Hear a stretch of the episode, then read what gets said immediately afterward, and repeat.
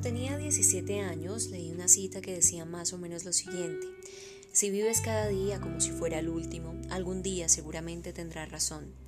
Me impresionó y desde entonces, durante los últimos 33 años, me he mirado en el espejo cada mañana y me he preguntado si hoy fuera el último día de mi vida, ¿querría hacer lo que voy a hacer hoy? Y cada vez que la respuesta ha sido no, durante demasiados días seguidos, sé que debo cambiar algo.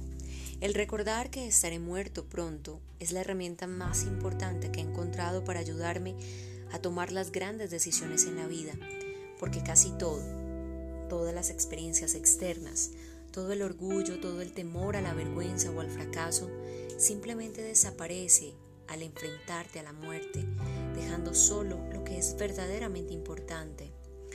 Recordar que uno va a morir es la mejor manera que conozco para evitar la trampa de pensar que hay algo que perder. Ya se está indefenso.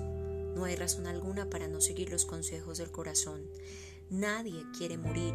Incluso la gente que quiere ir al cielo no desea morir para llegar allí. Sin embargo, la muerte es el destino que todos compartimos. Nadie ha logrado escapar. Y así es como debe ser, porque la muerte es muy probablemente la única invención que la vida nos pone enfrente. Es el agente de cambio de la vida.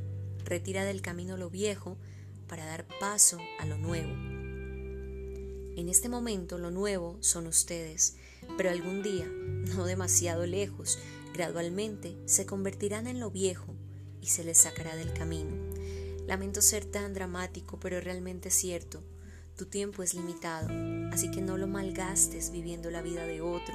No te dejes atrapar por el dogma que implica vivir con los resultados de las creencias de otros. No permitas que el ruido de otras opiniones ahogue tu voz interior. Y lo que es más importante, ten el coraje de seguir a tu corazón e intuición.